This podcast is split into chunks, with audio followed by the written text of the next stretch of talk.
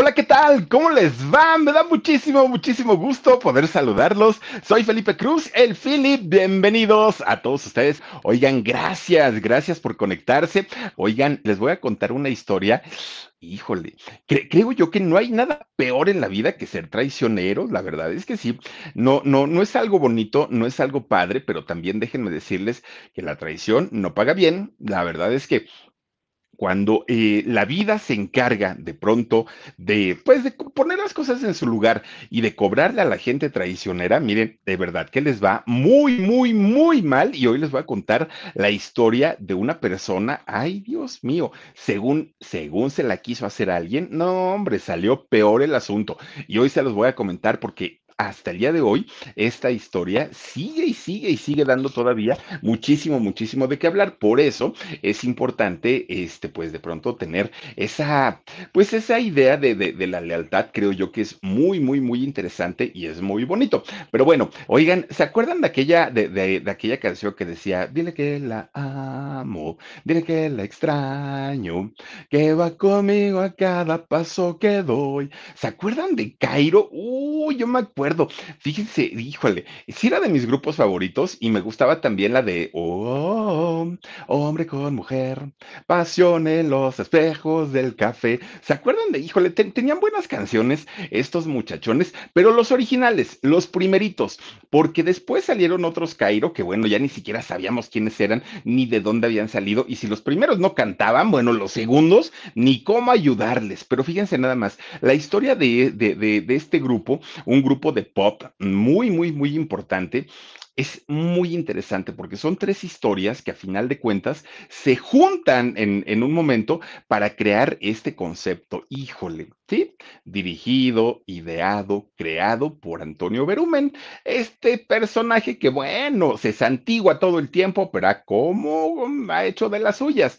Pero ¿qué creen? Que dentro de este grupo Miren, personalidades muy distintas, ¿no? Por ahí estuvo Paul eh, Ferrat, uno de ellos, estuvo también este señor Zorrilla, ahí Francisco, Francisco Zorrilla, y obviamente estuvo también eh, Eduardo Verástegui. Pues resulta nada más que, híjole, el que más se asusta, el que más eh, ha- hace cosas supuestamente para ayudar a la gente, eh, trae una historia bastante, bastante, bastante complicada. Miren, el güerito es Paul, después el del medio es este Francisco Zorrilla y el de la orilla, pues obviamente es Eduardo Verástegui, ¿sí? Chamacos guapetones, chamacos de cuerpazo. Así era el requisito de Toño Berumen para poder estar en alguna de sus agrupaciones. Pues la historia de este grupo, de verdad que está bien interesante. ¿Qué hacen hoy, así, hoy, hoy, hoy, en este momento? Cada uno de sus integrantes, ¿dónde están? ¿De qué viven? ¿En qué trabajan? Hoy se los voy a platicar, pero sobre todo la extraña asociación, híjole, de, de, de Eduardo Verástegui justamente con Antonio Berumen. Fíjense, dos personas sumamente religiosas, sumamente religiosas, eh, Eduardo Verástegui junto con eh, Antonio Berumen, y resulta que, fíjense nada más, estos personajes que se asustan de todo, pues resulta que son los que están metidos en cosas bastante, bastante turbias. ¿Se acuerdan ustedes de aquella época del rock en tu idioma? Sí, muchísimos, muchísimos grupos saltaron de ahí. Hombres G, Alaska y Dinarama, Soda Estéreo, Caifanes, Kenny los Eléctricos, Hit. Bueno, uff, cantidad. Bueno, Alejandra Guzmán y, y Paulina Rubio cantan una canción de Hit, precisamente, ¿no? La de Es por amor que al mundo yo le hago frente. Esa canción es del rock en tu idioma, ¿no? Por ejemplo. Y este movimiento tan importante entre Argentina, España y México empezó por ahí del año 1986, fue cuando despuntó con todo y duró prácticamente hasta 1991, con todos estos grupazos, con, con, con Cerati, obviamente, y con todos estos eh, grupos muy, muy, muy importantes. Bueno, pues resulta que una vez que termina todo, to- toda esta etapa que fue del rock en tu idioma y que fue en 1991 cuando finalmente empieza ya el rock, el pop, porque finalmente también era rock pop, ¿no? Eh, lo, lo que ellos eh, tocaban, pues resulta que inicia un movimiento aquí en México bastante, bastante fuerte que fue el pop, el pop de los 90. Fíjense que en México el pop nunca había tenido como este despertar y el surgimiento de tantos y tantos grupos, ¿eh? Y podemos hablar, miren, desde la onda vaselina, que en aquel momento no era 97, ¿no? desde la onda vaselina, desde quién más les puedo decir, los Mercurio, los Magneto, que ellos ya venían desde los 80, eh, sentidos opuestos, ¿se acuerdan ustedes también? El amor de papel. Bueno, todos estos grupos, la, digamos, la nueva, las nuevas generaciones, ¿no? Ya de los Timbiriches también por ahí sonaban. Obviamente, pues estaba también por ahí, a ver, ¿quién más andaba por ahí? Tierra Cero, estaba a, a, a, ay, no me acuerdo, Cabá, estaban los Cabás también por ahí y obviamente los muchachones de Cairo, pero los originales, ¿eh? Los originales, porque ya después pues llegaron los otros a cubrirlos a los originales y de verdad no les fue nada, nada bien. Y hoy les voy a contar la historia de eh, Paul Forat, este muchacho, el de en medio, aquí en la foto, este eh, muchachón rubio, miren, ahí en las, en las pirámides de Egipto, pues sí, les, les, les funcionó bastante bien el, el concepto. Francisco Sorrillo que es el mm, muchacho que tiene el cabello largo, y el caso de Eduardo Verástegui, que el caso de Eduardo Verástegui, bueno, nos podría dar para escribir libros y libros y libros. Fíjense nada más, un grupo de niños bonitos, de niños con cuerpos esculpidos a mano, ¿no? Miren, moldeados perfectamente, carismáticos, bellos ellos, y obviamente porque tuvieron que pasar por un casting. Y adivinen, pues, ¿quién lo hizo? El mismísimo, el mismísimo Antonio Berumen.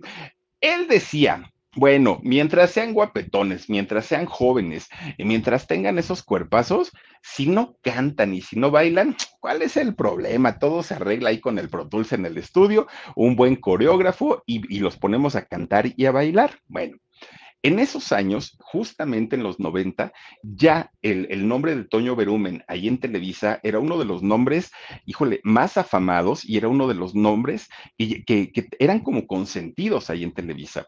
Es cuando eh, Antonio Berumen se hace eh, socio, por decirlo algo, de Raúl Velasco y empiezan a, a presentar a todos los grupos de Antonio Berumen. De hecho, Televisa apoya tanto, tanto a Antonio Berumen que para poder promocionar no solamente a los artistas de él, sino para poder apoyar este movimiento del pop crea una revista, una revista únicamente para vender la imagen de todos estos poperos y era la revista Eres. Bueno, miren, ahí está Antonio Berumen. Miren, que Antonio Berumen, bueno, hoy casi, casi santo, ¿eh? Mm, ya saben que el señor anda con lo del Vaticano y anda para arriba y para abajo, ¿no? Eso sí, ya no se acuerda cuando se juntaba con Edgardo Díaz y pues le aprendió no solamente las estrategias del negocio, aprendió también las mañas acá medias escabrosas. Pero bueno, Resulta que Televisa, oigan, hace la revista Eres. Miren, ahí está.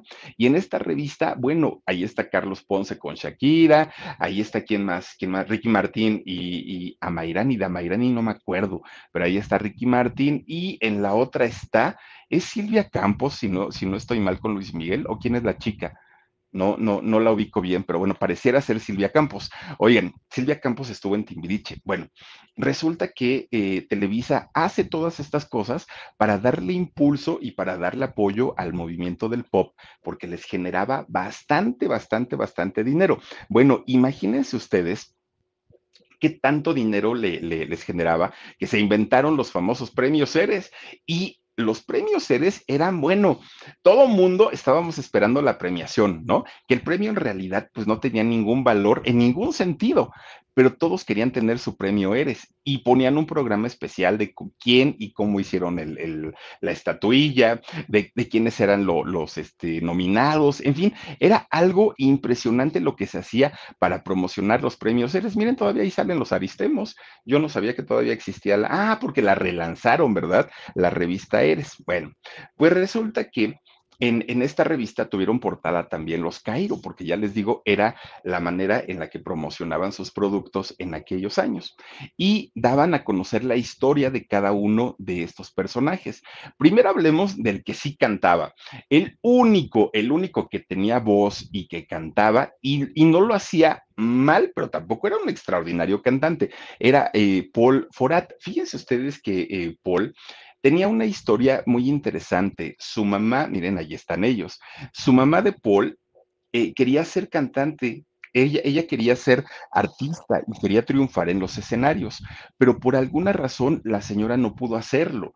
Y entonces fue de estas mujeres que se quedan como con la espinita, ¿no? Se quedan como con la frustración de decir, me hubiera encantado estar siempre en domingo, vender discos, en fin.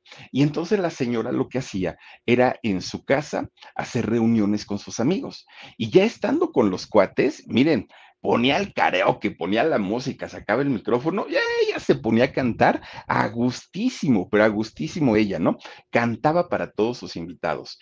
Y Paul, siendo chavito, siendo, siendo jovencito, pues ahí se tenía que chutar todo, todo, todo el tiempo los cantos de su mamá, las bohemias que armaba su mamá. Y bueno, finalmente ahí es como le nace a este muchacho el, el gusto, el gusto por la música y él decía, bueno, pues, pues, eh, de repente cuando se echaba sus palomazos con su mamá y también cantaba, le decían, Paul, no cantas mal, en realidad lo haces bastante, bastante bien. Él comienza a, a creerse esa historia. Miren las reuniones y ahí está el Paul hasta el fondo. bueno, muy a gusto disfrutando, debe ser el abuelito, no, no, no, no, no, que, que a gusto, ¿no? Oigan, pues resulta entonces que, fíjense nada más, cuando, cuando Paul se da cuenta a través de los familiares y de los amigos que no cantaba mal, que lo hacía bien, es como se le, le, empiezan a hacer la idea que en algún momento él se iba a dedicar a la música. Y él decía, si no logro estar como cantante, por lo menos me voy a convertir en manager, productor, asesor, eh, lo que sea, pero yo voy a estar en el mundo de, de, de las artes, ¿no? En el mundo artístico. Bueno, él comienza a prepararse en eh, cuestiones artísticas. De hecho, fíjense que, que todo el tiempo él buscaba relacionarse con gente del medio. Pero una vez que crece Paul y entra a la universidad, pues no estudió nada que tuviera que ver con esto. De hecho, estudió ingeniería civil, pero justamente cuando ya estaba eh, estudiando la ingeniería civil, de pronto se da cuenta que no era lo de él, que no se sentía cómodo, que no se sentía a gusto, algo había, ¿no? Y entonces se sale de, de la facultad de, de, ingeniería civil y dijo, tengo que hacer otra cosa, y otra cosa que tenga que ver con los medios, que tenga que ver con la música, porque lo traía finalmente desde, desde la época de su mamá. Y entonces deja la ingeniería y se va a estudiar comunicación ya la comunicación tenía muchísimo que ver con los medios y dijo, pues de aquí voy a hacer algo ahora sí que tenga que ver con la música. Fíjense que como parte de, de, pues como parte de la escuela, como parte de un trabajo escolar, y él sabiendo que tenía buena voz, de repente un día se mete a un estudio de grabación y canta una canción, ¿no? Con instrumentos y todo, una canción hecha y bien, bien, bien, bien grabadita. Pues resulta que Paul se le ocurre la puntada porque ni siquiera era la idea de, que lo lanzaran como artista ni nada. Dijo, a ver qué sucede y manda esa, esa canción, manda ese demo a las oficinas de Sony Music, que Sony Music, esta disquera tan, tan, tan importante a nivel internacional, pues en México por lo menos manejaba la carrera de todo, todos los artistas grandes estaban eh, pues firmados con, con Sony Music. Bueno, pues resulta que dicen por ahí que cuando las cosas se hacen, pues, digamos que no, no teniendo tantas expectativas es cuando mejor resultan. Pues al poquito, al poquito tiempo, le hablan por teléfono a Paul y le dicen, a ver, chamaco, pues, no te oyes mal, tenemos un proyecto, pero necesitamos que vengas a las oficinas, que las oficinas están, bueno, ahora están por el, el periférico, que es esta avenida enorme y que sale hasta Querétaro, de, de Puebla, digamos, a la salida Puebla a Querétaro, eh, ahora están por donde está todo lo del ejército, ah, bueno, de, hecho se llama Ejército Nacional Avenida, ¿no? Y Periférico, por ahí está ahora, ahora Sony Music. En ese entonces creo que estaban, si no mal recuerdo, a ver, Omar, si tú te acuerdas dónde estaban, pero si no mal recuerdo, estaban en el Estado de México y era también rumbo al norte, no me acuerdo, pero bueno, hasta allá fue Paul. Y entonces se reúne justamente con, con, los directivos y pues dijo, bueno, yo mandé una canción, pero no tenía como la idea, pues que sí me fueran a llamar. Y entonces él tenía para, para entonces, ándale, Naucalpan, Omar, muchísimas gracias. Oigan, pues resulta que Naucalpan ya es el Estado de México. Total, que le dicen, ellos son Magneto, este, Omarcillo. Y entonces resulta que le dicen a, a Paul, mira, no te queremos para solista, tampoco te queremos para hacer coros. Tienes voz, pero lo que estamos haciendo ahorita es formar una agrupación, una agrupación, una boy band, ¿no? Finalmente, eh, en donde, pues creo yo, le, dijo el productor, que tú serías como el eje de toda la, agrupación por tu físico, por cómo cantas, está chavito, tenía 20 años en, en aquel momento, y pues si lo aceptas, órale, empezamos a trabajar en este concepto. Pues miren, así es como Paul llega finalmente a este grupo que para aquel momento ni siquiera tenía nombre ni nada. Bueno, pues resulta que otro de los personajes que, tenían que mm, estar en esa banda fue Francisco Zorrilla. Fíjense que Francisco tiene una, mm, ¿cómo decirlo? Pues, pues sus raíces son españolas, ¿no? Eh, sus antepasados vivían en España, llegan a México, Francisco nace en México y finalmente pues es eh, un, un muchacho que además alto, mide por ahí de un 80 y delgado, atlético, marcado, guapo, pues él empieza a hacer modelaje. De hecho, lo suyo, lo suyo de Francisco es el modelaje hacer comerciales y hacer todo, todo, todo lo que tiene que ver, pues, con mostrar el cuerpo. Fíjense que él en realidad estudió publicidad. Este, este hombre craco, le dicen los cuates, ¿no? A, Francisco. Y entonces él, él estudia publicidad y dentro de la publicidad, muchos de sus amigos le decían, oye, deberías de dedicarte a modelar, estás guapísimo, hazlo y te puede ir bastante, bastante bien. Bueno, pues resulta que lo empieza a hacer. Fíjense que lo empiezan a contratar las mejores agencias de publicidad de esa época aquí en México. Lo, mandaran lo, mandaban a hacer fotografía fija, lo mandaban a hacer comerciales, lo mandaban a hacer cantidad y cantidad de, spot para, spots para televisión y eh, finalmente pues un muchacho que tenía pues su buen dinerito, ¿eh? o sea, le iba bastante, bastante bien. De hecho, es, es, un cuate que al día de hoy, bueno, ya ahorita les platicaré qué es lo que hace, pero resulta que poco a poco ese ambiente del modelaje y en donde se empiezan a platicar todo, porque iban mucho a Televisa, ¿no? Ellos. Entonces empieza el run run que estaban eh, haciendo un casting para una agrupación de muchachos y que no necesitaban voz, no necesitaban talento, lo que necesitaban eran físicos esculturales. Y Francisco dijo, pues ahí estoy yo, pues si soy modelo, estoy grandote y estoy muy guapo, ahí voy. Fue e hizo el casting para eh, entrar a la, a la, agrupación. Pues claro, no prácticamente inmediatamente le dicen que sí, aunque no canta, pero pues dijeron, bueno, pues, pues te aceptamos, ahí estaba. Faltaba un integrante. Faltaba un integrante que, pues claro, pasó a ser nada más ni nada menos este tamaulipeco, nacido en Tamaulipas, allá en, en este, ay, en, en, ah, pues en Tamaulipas, les iba a decir cuál es el estado, pues es Tamaulipas, con razón no le hallaba. Pues miren, Tamaulipas, eh, este, este, estado del norte de México y que colinda con Estados Unidos, pues resulta que allá nace José Eduardo Grastegui. Y entonces este muchacho tiene una historia también interesante, déjenme les digo. Fíjense que su papá de, de Eduardo es un hombre agricultor. Él, de hecho, se dedicaba a cultivar la caña de azúcar, a eso se dedicaba el, señor. Y su mamá, doña Alicia, era una, bueno, es una ama de casa totalmente dedicada al cuidado del esposo y, de los hijos, ¿no? Bueno, que de hecho son cuatro, ¿eh? Cuatro hijos, lo, sí, cuatro hijos los que tuvo este matrimonio, tres mujeres y Eduardo el mayor, el único varón. Bueno, pues resulta que Eduardo, desde muy chavo, nunca fue un buen estudiante, nunca se destacó por, por eh, sacar dieces en la escuela, ni por ser de los mejores. De, en lo que sí se destacó este muchacho, miren, ahí no estaba tan marcado, estaba bien chavito y no, no, no, no estaba tan marcado. Bueno, pues resulta que lo que sí era, era muy trabajador, mucho, mucho, muy trabajador. Se le da, ay Dios mío, ya se está deshilachando mi chamarra, ¿ya vieron? No sé qué, con qué me atoré y miren, ya están saliendo sí lo y eso que es nueva. Bueno, oigan, pues resulta que eh, este muchacho, muy, muy, muy trabajador, eh, desde muy chavito le pidió a su papá que le comprara una cámara de video, de esas grandototas que había en aquellos años. Y entonces Eduardo, allá en Tamaulipas, agarraba su, su este, camarita de video y se iba a videofilmar las fiestas, principalmente las de 15 años.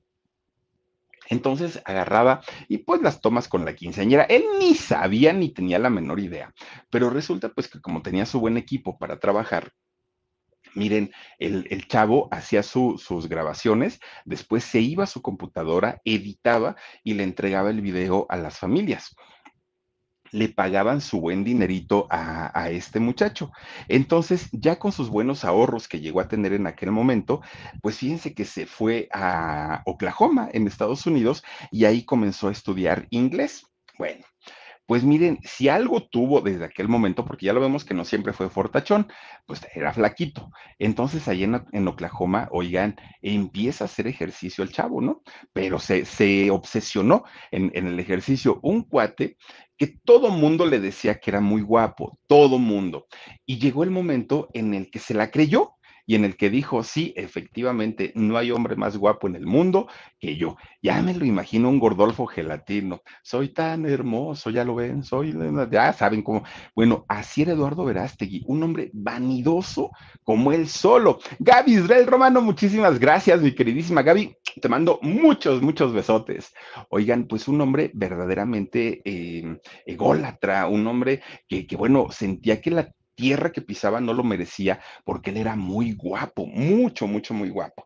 De hecho, él quería ser artista de alto rendimiento, Eduardo Verástegui, se quería dedicar precisamente a los deportes, pero resulta que en un entrenamiento, Eduardo Verástegui se desconchinfló un hombro, no, se lo fracturó se fractura el hombro este muchacho y ya no puede practicar ningún deporte, porque pues aparte enyesado, le fue muy mal estando en Oklahoma. Bueno, pues resulta entonces que se, se tiene, de hecho, que regresar a México y ni siquiera terminó su curso de inglés allá en Oklahoma. Bueno, pues inmediatamente que regresa a Tamaulipas, su papá le dice, pues mira, ya hiciste tus tu, cosas de deportes, no te fue bien, ya quisiste estudiar inglés, tampoco te fue bien, entonces ahora sí te me metes a la universidad y vas a empezar a estudiar, eh, ya sea para abogado, o sea, para médico, o, o al, algo que, te, que, sea una profesión real, decía su papá de Verástegui, ¿no?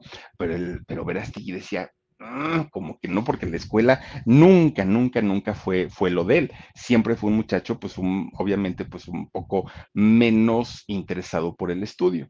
Bueno, pues ahí tienen que la, pues digamos, la inquietud por querer hacer o destacar en otras actividades, sobre todo lo que tuviera que ver con producción, con video y todo, que era lo que hacía desde esos 15 años, quería realizarlo, pero su papá ya estaba empeñado, el papá de Eduardo, en que tenía que, eh, pues, hacer su su, licenciatura. Bueno, pues miren, Eduardo finalmente no le quedó de otra más que tratar de hacerle caso a su papá y decir, bueno, está bien, pues me voy a meter a la universidad.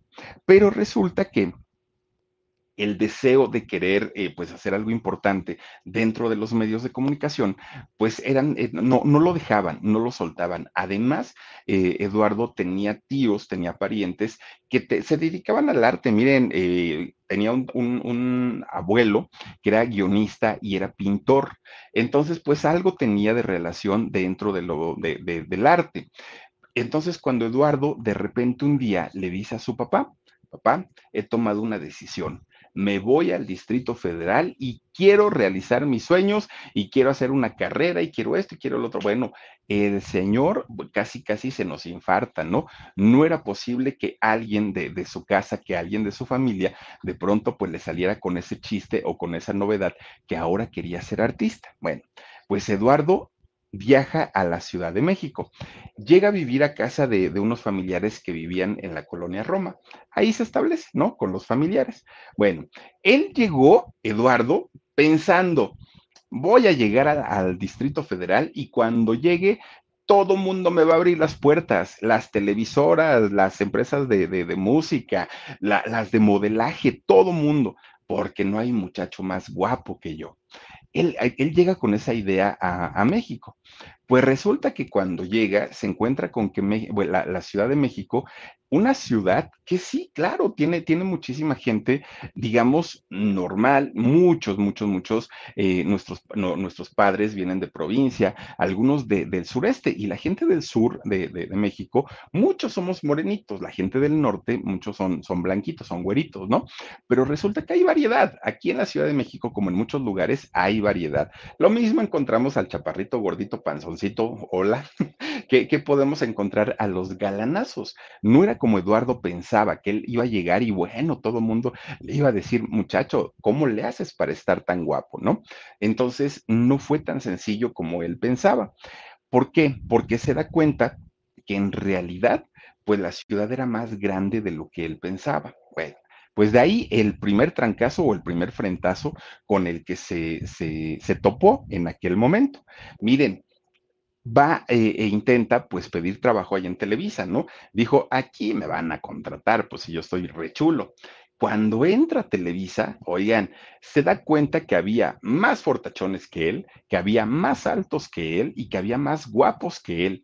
Y no daba crédito Eduardo porque decía, no puede ser, esto es como, eh, eh, hagan de cuenta, era como el país de Eduardo, todos guapos, todos galanes, todas las mujeres hermosas, y decía, no puede ser posible, aquí voy a pasar a ser uno más, ¿no? En realidad no, no, no voy a tener tanto, tanta presencia como yo hubiera querido.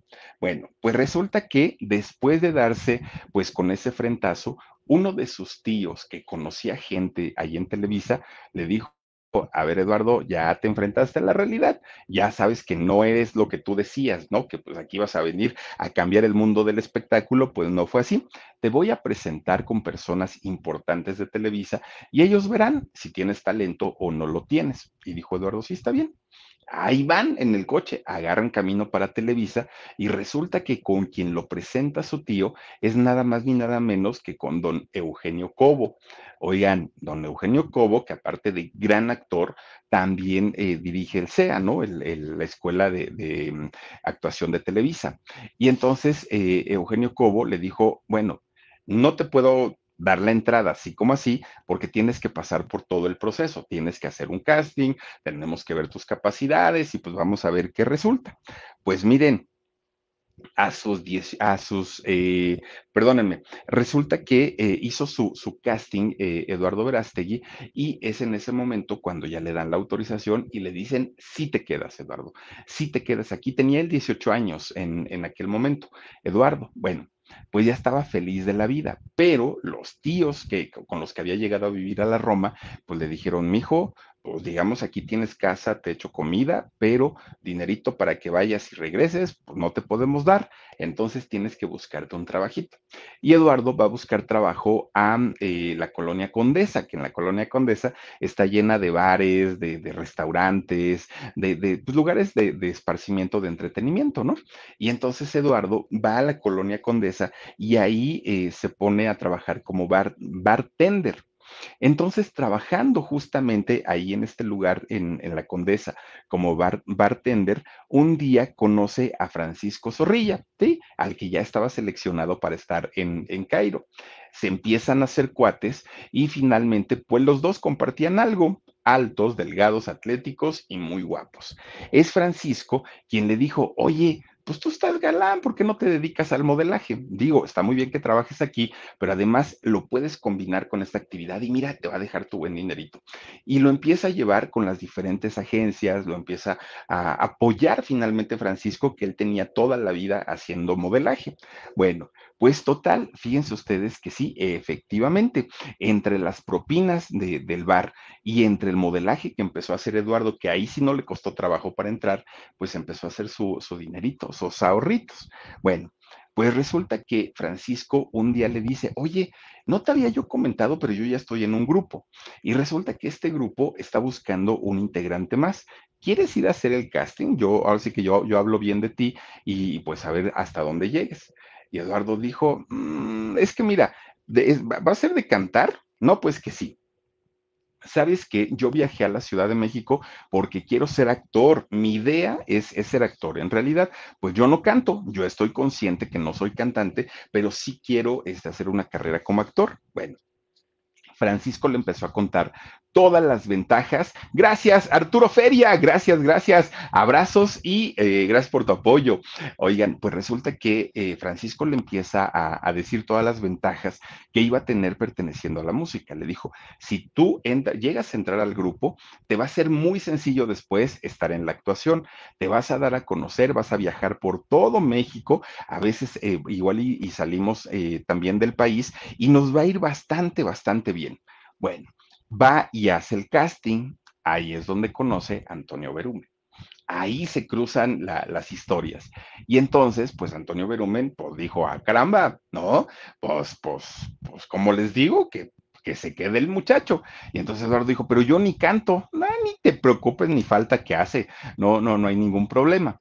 pues empiezan a preparar todo el concepto del grupo Cairo, ¿no? El nombre, las canciones, las locaciones, que de hecho, ¿se acuerdan ustedes de la canción de los espejos del café? Amor en los espejos del café. Bueno, esa canción en realidad es una canción italiana. La cantaba un grupo que se llamaba 883. Así se llama este grupo eh, de, Italia.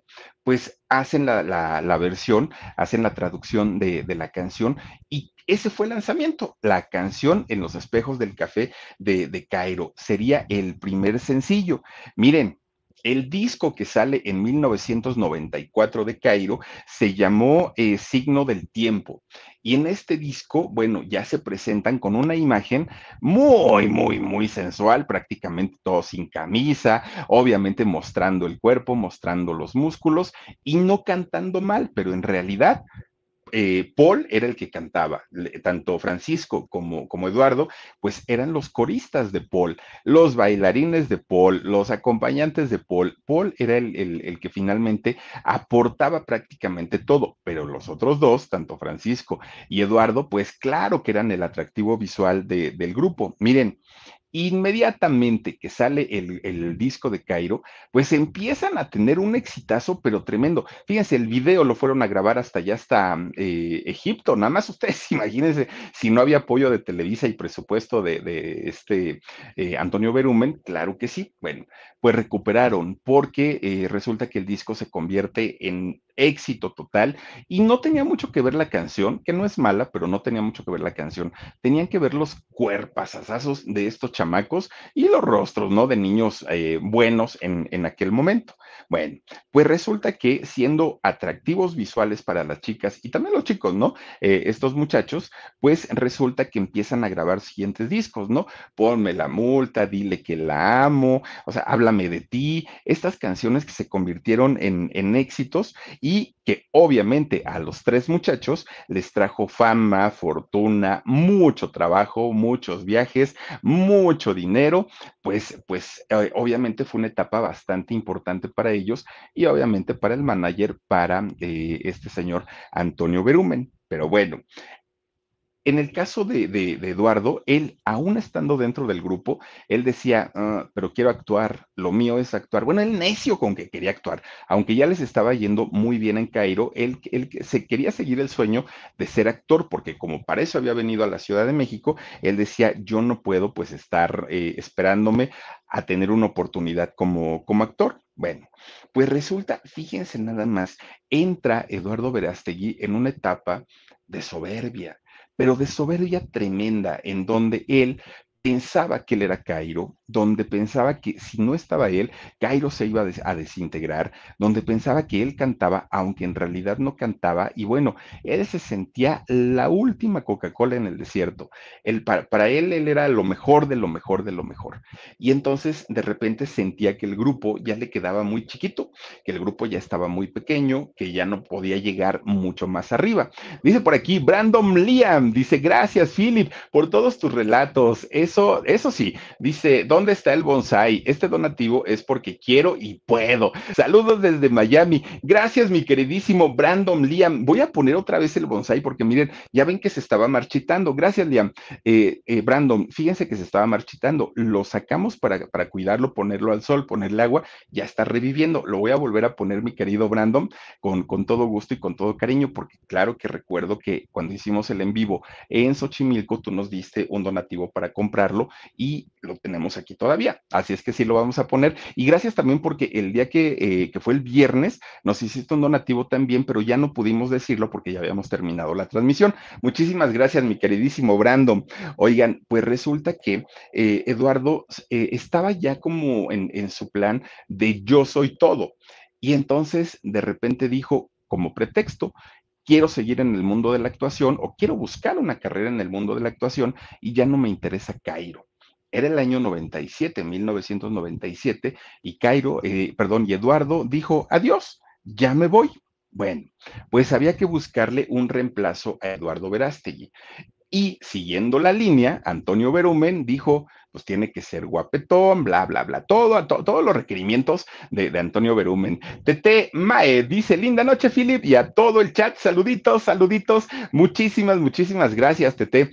Oigan, pues resulta entonces que empiezan a hacer audiciones y es como llega, Gabriel Soto, fíjense, Gabriel Soto, ex esposo de Geraldine Bazán y actual pareja de Irina Baeva. Bueno, es como llega finalmente Gabriel y miren nada más, lo pone eh, este, este señor Berumen ahora pues como, como la imagen principal del grupo, porque claro, lo sabía atractivo y pues él dijo, este muchacho sí nos va a vender y este chamaco es el que nos va a sacar al grupo adelante. Entonces, entonces ponen en segundo plano a, Gabriel, perdón, a este eh, Paul y, a Francisco, y Gabriel queda prácticamente como la imagen del grupo.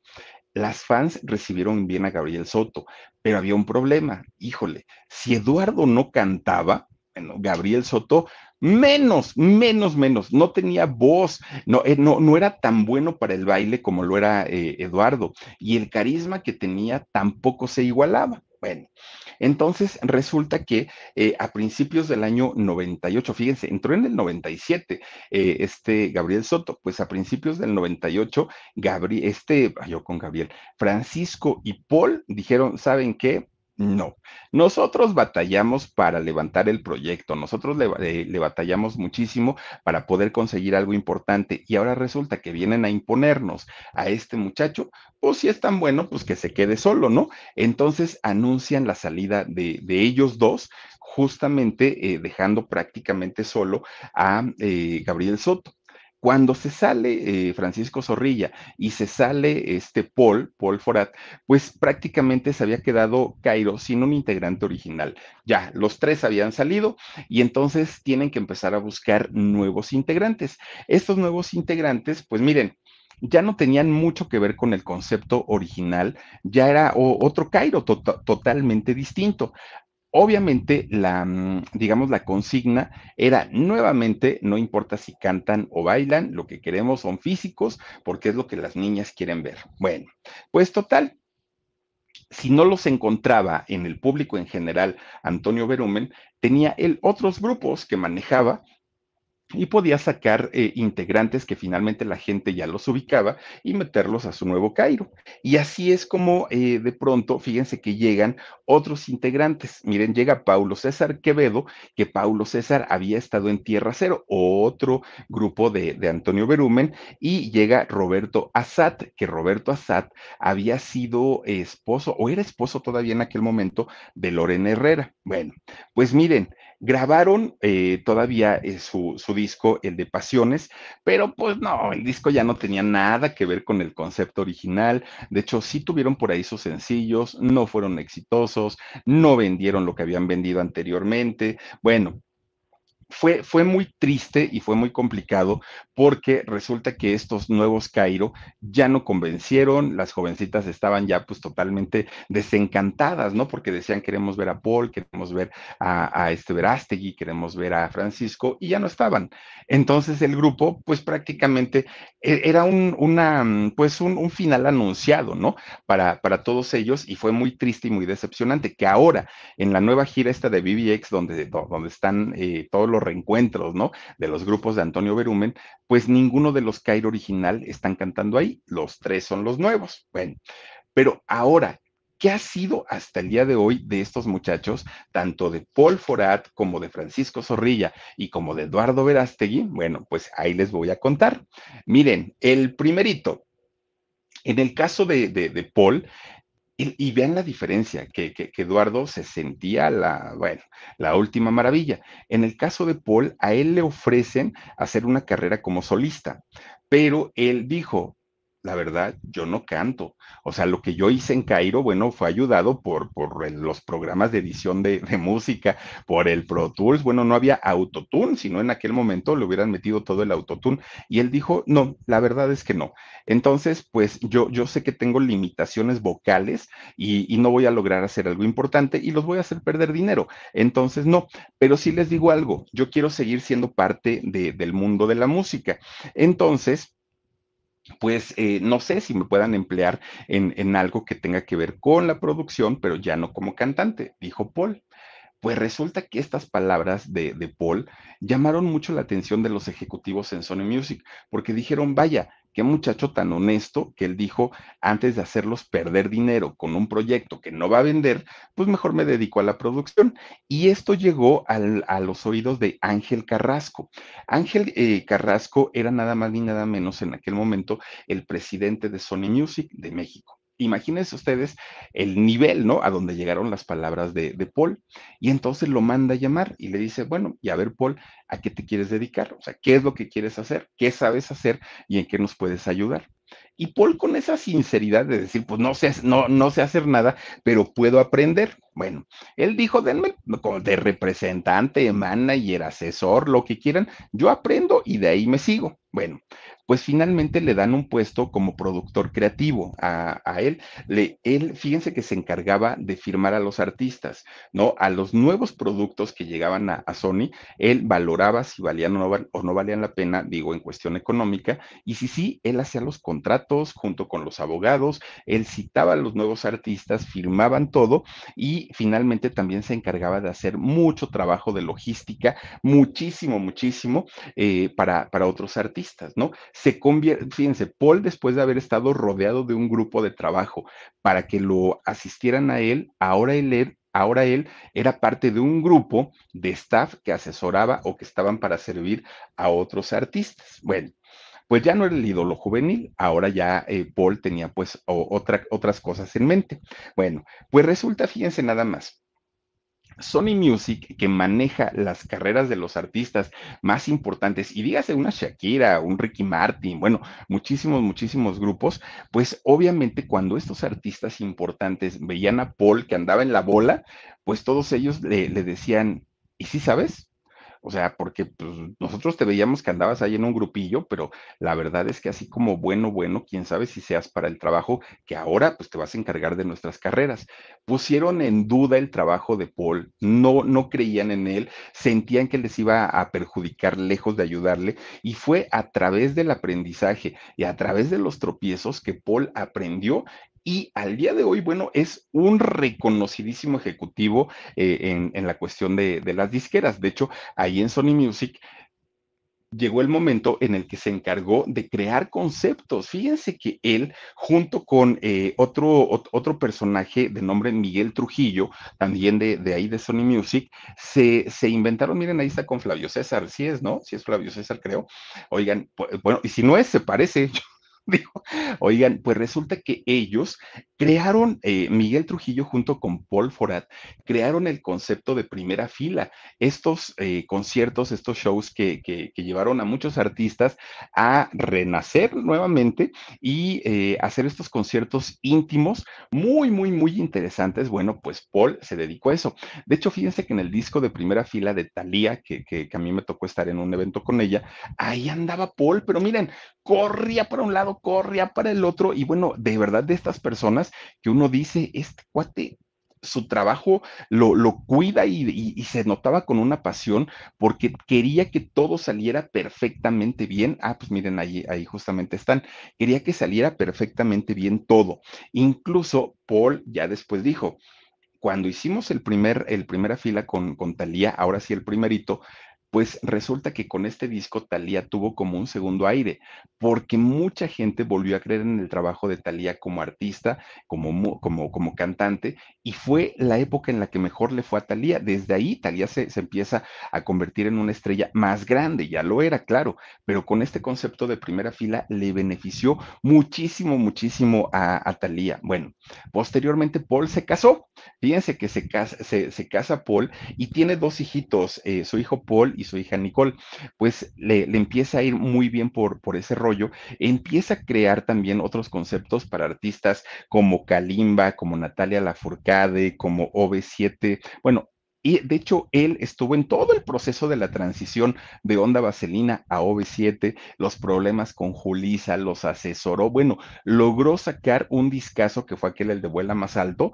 por ahí del 2000. No, no, o sea, un, una carrera como, como gente de disquera muy, muy, muy bueno, ¿no? Hizo por ahí, eh, formó grupos como, como Camila o como Sin Bandera, nada más para que se den una idea. Bueno, después de, trabajar prácticamente por, ¿qué, ¿qué, estuvo en Sony?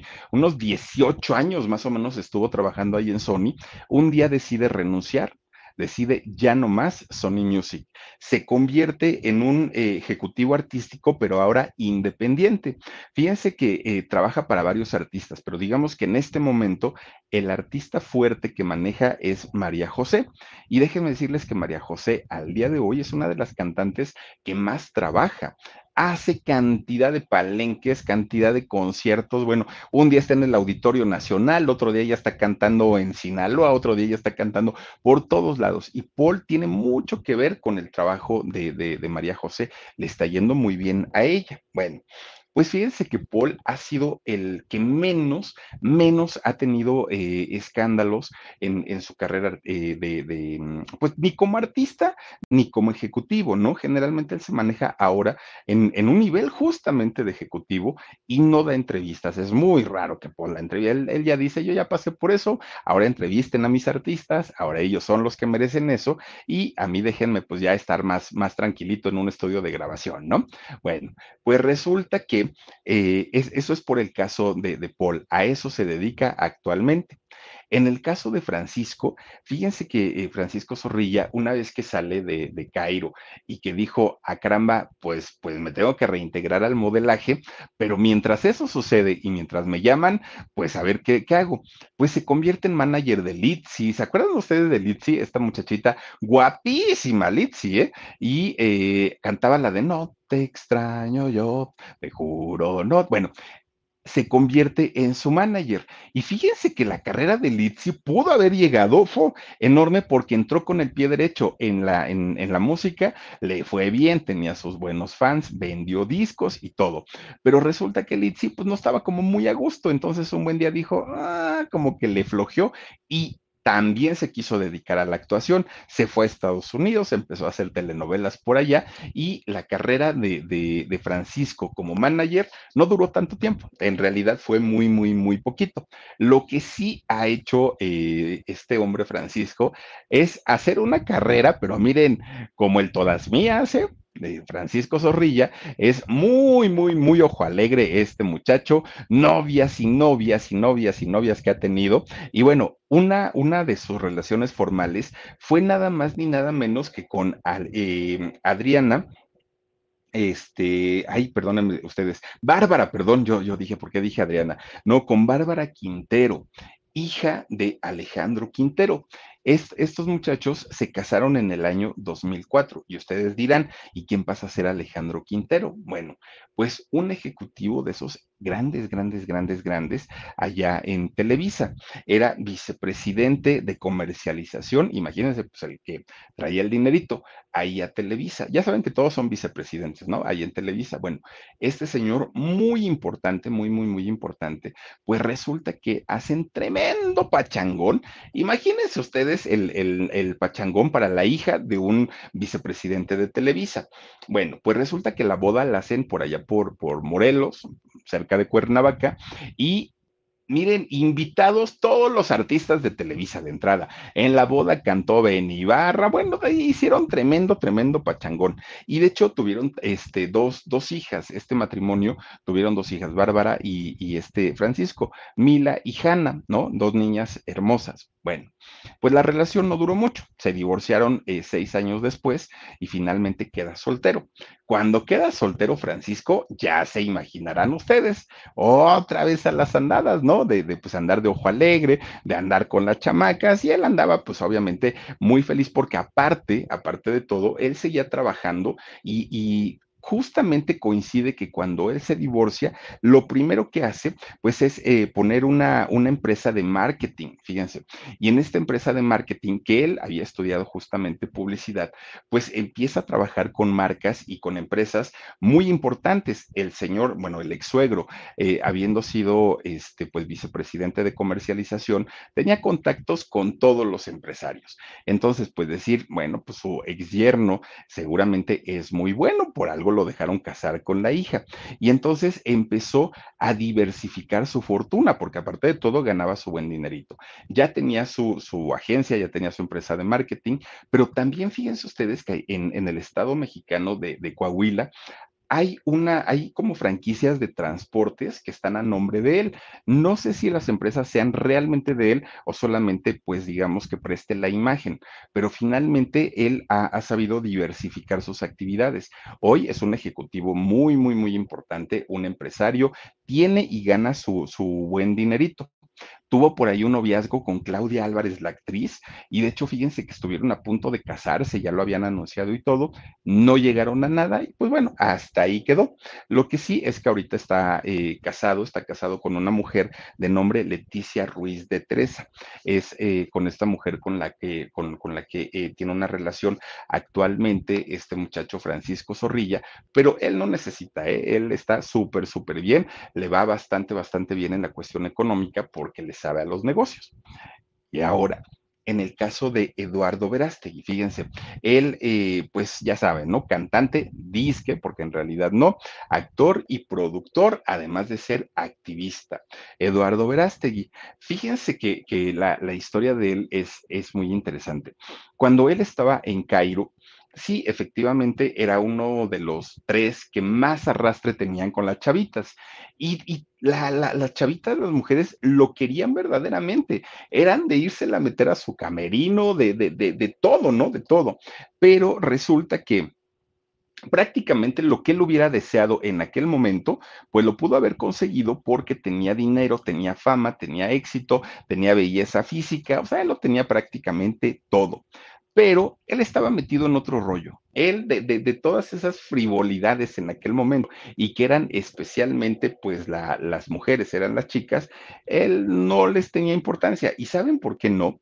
Porque lo de él, lo de él en ese entonces era la vanidad. Oigan, todo el tiempo masajitos relajantes, tratamientos faciales, eh, tratamientos para el cabello, este, la, la, la barba que se le viera muy, muy, muy bien. Bueno, todo el tiempo pegado en el espejo, todo el tiempo, cómo me veo, este, cómo luzco, la ropa que me voy a poner. Él es, entonces, él no le importaba que si las fans, que si esto, a él no, él con que saliera y se viera guapísimo, con eso tenía todo, porque el ego lo tenía desbordado en aquel momento. Bueno, que justamente en aquella época de Cairo les iba muy bien, pero él decía, quiero más, quiero más, necesito más.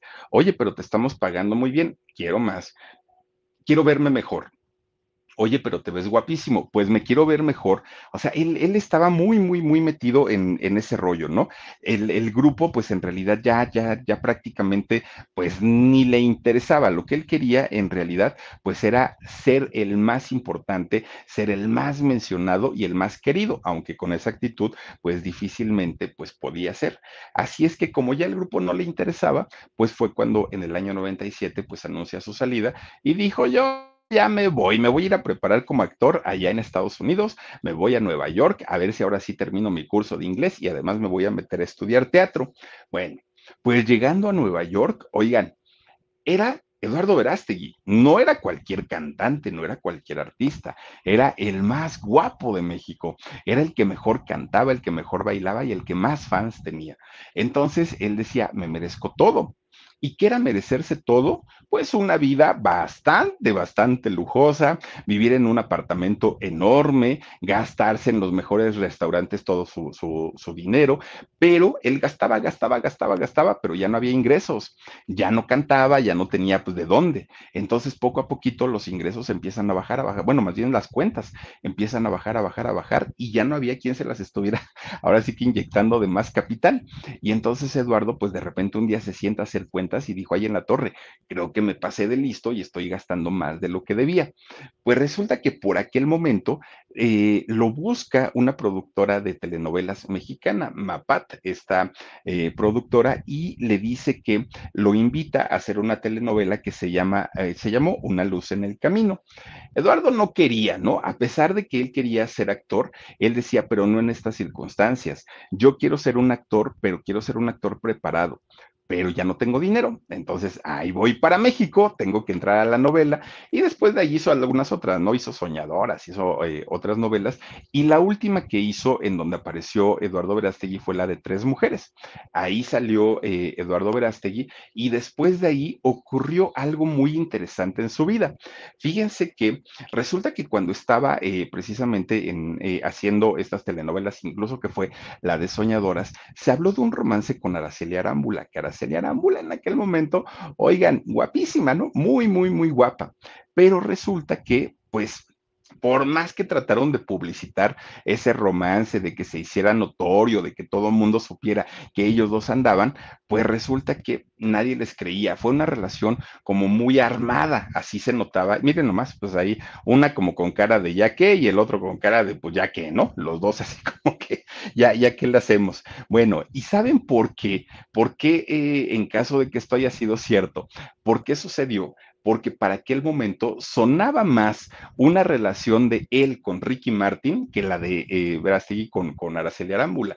Todo el mundo decía, pues si son novios, Eduardo Verástegui con Ricky Martin, porque pasan a embarrar a Araceli Arámbula, era lo que más sonaba. Y justamente eh, es Ricky Martin quien se lo lleva a vivir a Miami, fíjense nada más, y vivieron juntos ahí en, Estados Unidos, aunque ahora, pues Eduardo ya ni se acuerde, ¿no? De, de, aquel, eh, pues de, aquel momento en donde estuvieron viviendo juntos, pero resulta que pues esto eh, sí fue real. Bueno, pues resulta que también por aquel tiempo un productor musical, un, músico, cantante, compositor llamado Marco Flores, le dijo, oye Eduardo, cuando estabas en México te iba muy bien, ¿por qué no grabamos un disco y te lanzamos como solista? Cuando esa misma propuesta se la hicieron a Paul, que sí cantaba, Paul dijo no y no los voy a hacer perder dinero. Ah, pero era Eduardo, y Eduardo pues era el mejor cantante y el, más guapo y el más preparado y todo, y él dijo, por supuesto que sí, sí, sí acepto, ¿dónde firmo? Y entonces eh, eh, se, se, ven justamente allá en Miami y fíjense que allá conoce o le presentan más bien a un personaje llamado Fernán Martínez o Fernando Martínez. Y entonces este hombre, Fernando Martínez, era el manager de Enrique Iglesias pues lo firma a Eduardo Verástegui. Ahora lo iba a representar, imagínense el manager de, de Enrique Iglesias. Pues resulta que sale su material de solista de Eduardo. Ay, Dios mío, qué cosa tan horrorosa mal, mal, mal, mal, mal. No tiene voz, no canta eh, este muchacho. No le fue bien eh, como, como cantante y pues imagínense el, ahora sí que el tremendo fracaso que tuvo que cargar en su carrera y fue una manera de sentarlo, ¿no? Fue una manera en el, en el que la vida le dijo, no, señor, ni eres el gran cantante, ni eres el más guapo, ni eres el mejor y ahí tienes el tremendo fracaso de tu disco. Bueno, pues total, se queda ahora sí sin contrato y pues dijo, ahora lo que venga, pues ya que le hago.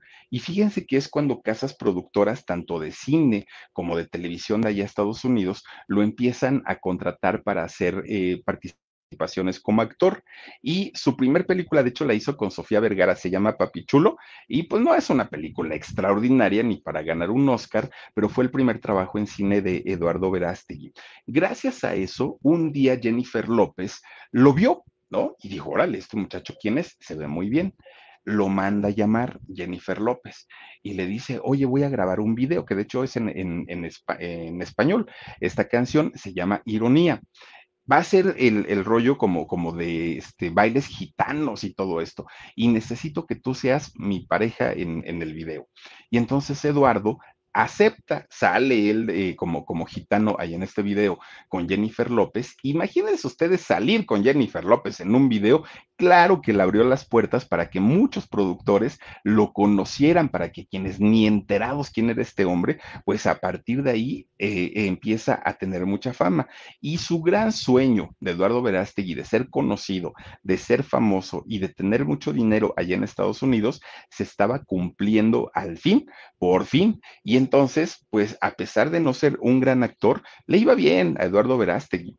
Pero resulta que un día ya teniendo pues su apartamento, ya teniendo su, su, dinerito, ya estando pues un poquito más centrado, ya no estaba como antes que se creía el, el, todopoderoso, pues resulta que un día reflexionando se dio cuenta que ni todo el éxito, ni todo el dinero, ni todo lo que tenía le daba felicidad.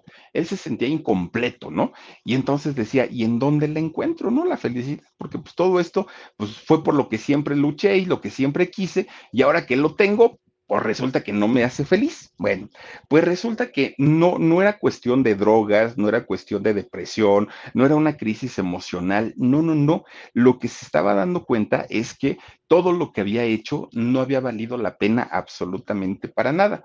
Y entonces un día levanta la mano y dice, yo quiero dignificar a todos los latinos que llegan a trabajar a Estados Unidos, sea en Hollywood, sea que vengan aquí a trabajar como meseros, como, como eh, obreros en alguna fábrica, como jornaleros. Yo los quiero este, representar y quiero hacer un, un, un papel digno para que no piensen que todos los mexicanos o todos los latinos son delincuentes, son este, narcotraficantes, son de lo peor. Algo como lo que siempre nos ha acusado eh, Donald Trump, ¿no? Bueno, pues resulta entonces que eh, Eduardo, fíjense que empieza a, a, este, a rechazar muchos de los personajes que le ofrecían, que eran personajes pequeños, pero él decía, no, no, no, no, no, no, no, porque yo quiero hacer algo pues, que, sea propositivo. Y resulta que es como crea su propia casa productora, que se llama eh, eh, Metan, Metanoia Films, Metanoia Films, ¿no? Se llama eh, esta casa productora. Bueno, pues total, resulta que con esta casa productora, él se propuso dar mensajes positivos y hasta ahí, hasta este punto, todavía las cosas no sonaban tan extrañas, porque Eduardo siempre fue católico desde, de, desde que era niño, pero a partir de ese momento de que ya tuvo su casa productora, pues se consideró un hombre renacido en Dios. Tan es así que a partir de ese momento, que ya lleva más de 20 años, él dijo, renuncio a mi vida sexual no quiero volver a tener ningún tipo de contacto sexual porque esto nada más me está quitando energía y no estoy eh, dando lo que yo tengo que dar. Y entonces él, cuando la gente le preguntaba, oye Eduardo, pero si estás tan guapo, tan alto, tan atractivo, ¿por qué no tienes una vida sexual? Y él decía, es que le quiero ser fiel a mi esposa. Y la gente decía, oye Eduardo, pero no tienes esposa. Bueno, pero cuando la tenga, pero ya tienes en mente quién. No, no, no, no, no, pero no es necesario. Imagínense la, las respuestas que daba eh, Eduardo, ¿no? Bueno, pues miren, empieza también a hacer trabajos de activismo, que hasta ahí también podemos decir que, estaba bien. El activismo que, empezó a hacer Eduardo era principalmente en contra de la explotación de los menores de edad hagan de cuenta de los eh, niños que eran explotados tanto sexualmente como laboralmente, Eduardo pues quería eh, pues hacer algo para que no se dieran estas cosas. Después empieza ya a meter con organizaciones que tienen un historial bastante dudoso, ¿no? Bastante, bastante dudoso, como aquellas eh, que son a favor de la familia. Ahí es donde Eduardo empieza a hacer una campaña muy fuerte y muy criticada sobre la legalización del aborto. Él no quería para nada, pues, eh, que se aprobaran estas leyes en donde se permitía que las mujeres, bajo algunas circunstancias, pudieran abortar, porque tampoco es que se trata que, que las mujeres eh, se embaracen y a los 10 días digan, ay, no, pues me, mejor me quiero, quiero abortar. No, no, no, no, iba a haber una ley en donde iba a ser bajo circunstancias muy específicas, pero él decía que no, o sea, no importa si ese bebé eh, era producto de una violación, de todas maneras tenía que venir al mundo. Y entonces era muy complicado porque todo, to, toda la gente le decía, oye Eduardo, está bien que no quieras que haya niños de la calle, pero tú qué haces por ellos? ¿Cuál es la labor? Para poder eh, atender a todos estos niños que de pronto tienen que vivir en las coladeras y Eduardo no decía nada. Pero no paró ahí la cosa. Después empezó a dar su opinión sobre la desaprobación de las leyes que también estaban permitiendo los matrimonios entre personas del mismo sexo, hombres con hombres y mujeres con mujeres. Él dijo que realmente pues esto no era de Dios y ya saben, ¿no? Pues, pues la, la, la historia que siempre nos ha contado este hombre. Bueno, pues a partir de ahí empezó a ser un hombre muy criticado, pero él decía que no le importaba y que él eh, pues era muy feliz rezando el rosario todos los días y todos los días yendo a misa. Se convierte en un hombre sumamente religioso y miren, eso sí es verdad, ¿eh? que, que, Eduardo hace por lo menos sus transmisiones ahí en el TikTok, de pronto yo me lo he topado y está rezando, quién sabe cuántos avienta yo, la verdad no tengo idea, pero está rece y rece, bueno, oigan, yo me, me voy a bañar, regreso, hago cosas y todavía sigue rezando y aparte va a misa. Bueno, pues miren, Eduardo en apariencia se convierte como en el sueño de cualquier mujer. ¿Por qué? Porque es un muchacho educado, atento, caballeroso, un, un, pues un, un, un tipo con el que sueñan las mujeres, ¿no? Porque dicen guapísimo, alto, esto, aquello, tal, tal, tal. Cualquier mujer quisiera estar con Eduardo. Pero ese Eduardo Verástegui, en realidad, como él se pinta, es en realidad eh, eh, Eduardo Verástegui, este hombre tan religioso, tan buena persona, tan activista, tan desinteresado como, como dice, o en realidad es un lobo con piel de oveja. ¿Ustedes qué piensan? Fíjense que él habla tan bonito en el discurso que hasta puede convencer a cualquier persona. Desafortunadamente, sus actos no lo respaldan, mm, para nada, para nada. Miren, de entrada, prácticamente cuando termina eh, Cairo, tanto Paul, Paul Forat, como eh, eh, Francisco Zorrilla, pues empiezan a tener ellos una, unas carreras totalmente independientes, ¿no? Se desligan totalmente tanto de, de Antonio Berumen como de todo lo que rodeaba a Cairo. Eduardo Verástegui no. Eduardo Verástegui es aliado en muchos sentidos de, Antonio Berumen hasta el día de hoy. Tan es así que fíjense que Mauricio Mejía, este muchacho de Operación Triunfo, que demandó a, este eh, Antonio Berumen, él le llama, bueno, le, le, ha dicho de lo peor, ¿no? Le dice que es un cochino, que es esto, que es aquello, porque dice, no es posible que un hombre tan religioso como Eduardo Verástegui apoye porque sabe toda la serie de porquerías que ha hecho Antonio Berumen y ha, guardado silencio, no lo ha acusado, no ha dicho nada. Entonces todo ese asunto de, de, soy el bien portadito y yo no rompo un plato, en realidad ni siquiera es cierto. Y ahí viene pues el primer foco de alerta porque dice uno, efectivamente, son muy allegados, son muy, muy, muy pegaditos como para no saber, ¿no? Lo, lo que sucede en, en aquel momento. Luego, Eduardo empieza eh, con, este discurso del apoyo a la comunidad latina, que no quiere que los menosprecien, que quiere hacer algo importante por los latinos. Bueno, él con este discurso, pero resulta que siempre apoyó la, la, campaña política de Donald Trump y posteriormente comienza a trabajar también en el gobierno de él, aunque fue de, debut y despedida, porque pues tampoco es que le haya durado mucho la oficina en la Casa Blanca. Bueno, algo que nunca ha explicado Eduardo Verástegui y que sería interesante saberlo es de dónde tiene el tiempo y los recursos. Miren, porque hace cante, es productor, es actor, es eh, eh, activista, bueno, está normalmente haciendo campañas de todo tipo, ¿no? Él, él a favor de la familia, pero finalmente, ¿de dónde sale todo este dinero en donde se apoyan todas estas causas? Que bueno, viniendo de un hombre que trabaja 24 horas al día, uno no lo dudaría, pero en el caso de Eduardo, que lo mismo anda este, ayudando a los niños de la guerra ahora de, de, de Rusia con, con Ucrania, o sea, anda en todos lados metido este hombre y no se sabe de, de, de dónde sale todo, todo ese apoyo, ¿no? Eh, de dónde sale el tiempo para hacer películas, ir a misa, leer los rosarios, bueno, hacer todo esto, nadie lo sabe, es un verdadero misterio. Como cuando, oigan, ¿se acuerdan que vino el Papa Francisco y que vino a, México y estuvo también por ahí en, Ciudad Juárez, en, Chihuahua? Bueno, pues resulta que es en este, en este viaje del Papa Francisco cuando de repente están televisando todo el evento y el que estaba en primerito primerita, primerita fila era Eduardo Verástegui, ahí viendo eh, al Papa, al Papa Francisco. Miren, ahí lo tienen todo el mundo empezó a preguntarle, oye Eduardo, ¿y cómo le hiciste? Porque pues, pues como para acercarte así como hacía el papá, no cualquiera. Y Eduardo se puso muy nervioso y dijo, no, pues la gaviota me invitó. Bueno, dijo Angélica, ¿no?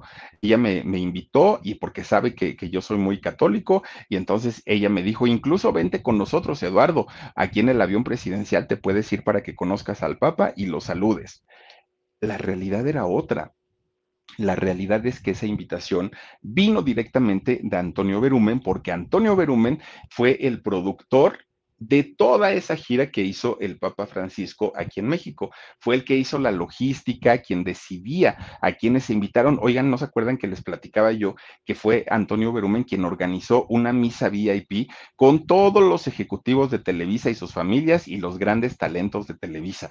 Nada más, no, no hubo, bueno, no recibió a los 40, las mamás de los 43 normalistas, el Papa, pero sí recibió por allá a todos los artistas de Televisa. Bueno, pues resulta entonces que esta amistad justamente que tiene con Antonio Berumen ha hecho que se pues que se vaya al, al, al hoyo, todo esto que, dice con, con, palabras, pero que no hace con acciones. Porque miren, además de todo, Eduardo, que promulga tanto el, amor y el apoyo a las familias y que no quiere y no apoya eh, la comunidad a la comunidad para que pueda haber matrimonios igualitarios. Oigan, mucho se le relacionó a Eduardo Verástegui. ¿Con quién les puedo decir? Con un Ricky Martín, con un Enrique Peña Nieto, con un este, Fernando Colunga por ejemplo, o sea, con todos ellos se le, ha relacionado, pero eso sí, ¿no? E, eso, digamos, lo hace en, en la comodidad o en la intimidad de su hogar pero ante el público él dice eso no está bien, eso no es de Dios. Una doble moral que se sabe se maneja desde hace muchísimo, muchísimo, muchísimo tiempo y que tampoco es que se note que, quiera cambiarla o quiera modificarla, porque él está muy clavado con que pues ahora ya es un hombre de Dios, ahora ya es un hombre nuevo. Ya saben, ¿no? Que primero la gente pues hace sus cosas y ya luego se retira y en el nombre de Dios dice pues ya me están perdonando de todos mis, mis pecados. Lo que se le olvida a Eduardo Verástegui es que su gran amigo, gran, gran, gran amigo Antonio Berumen, pues tiene cerca de 20 denuncias formales por acoso y por abuso sexual, de las mismas que dice Mauricio Mejía que Eduardo está enterado y aún siendo un hombre de Dios y aún siendo muy religioso, no ha salido a declarar a favor ni en contra. Él dice nada más pues que no opina, pero yo creo que sí debería de opinar, porque si, si, su gran amigo ha cometido este tipo de delitos, tiene que pagar, tiene que pagar el amigo. Y hasta qué punto solamente es el amigo el que está involucrado en este tema o también está involucrado él y por eso no sale a, opinar nada. Monstruo, le dijo Mauricio Mejía, por saber todas las porquerías que ha hecho en, la vida Antonio Berumen. Incluso Mauricio Mejía ha insinuado que eh, este hombre, este Eduardo Verástegui, también es parte de toda esta red de abusos a, este, a todos ellos. Entonces, pues ha estado muy, muy, muy, muy complicado todo esto. Miren, un hombre que, que, de verdad pareciera, pareciera que sí es tan bueno, pareciera que sí, sí se la compra uno, pero sus actos dicen absolutamente todo lo contrario. Ah, eso sí, déjenme les platico algo.